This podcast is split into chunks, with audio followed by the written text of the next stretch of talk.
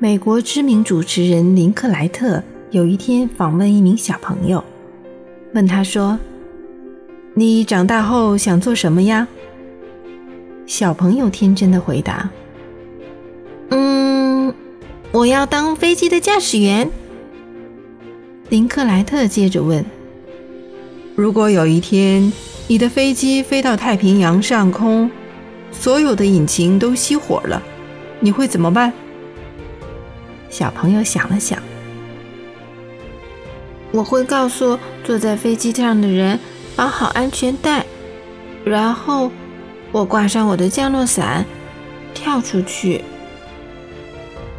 当在场的观众笑得东倒西歪时，林克莱特继续注视着这孩子，想看他是不是自作聪明的家伙。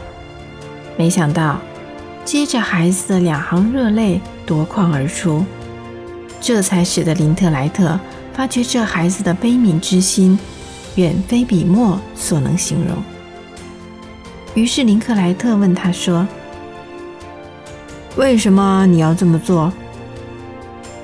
小男孩的答案透露了这个孩子真挚的想法：“我要去拿燃料，我还要回来。”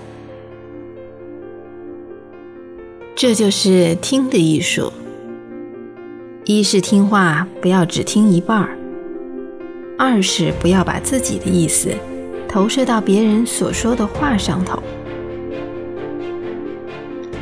要学会聆听，用心听，虚心听。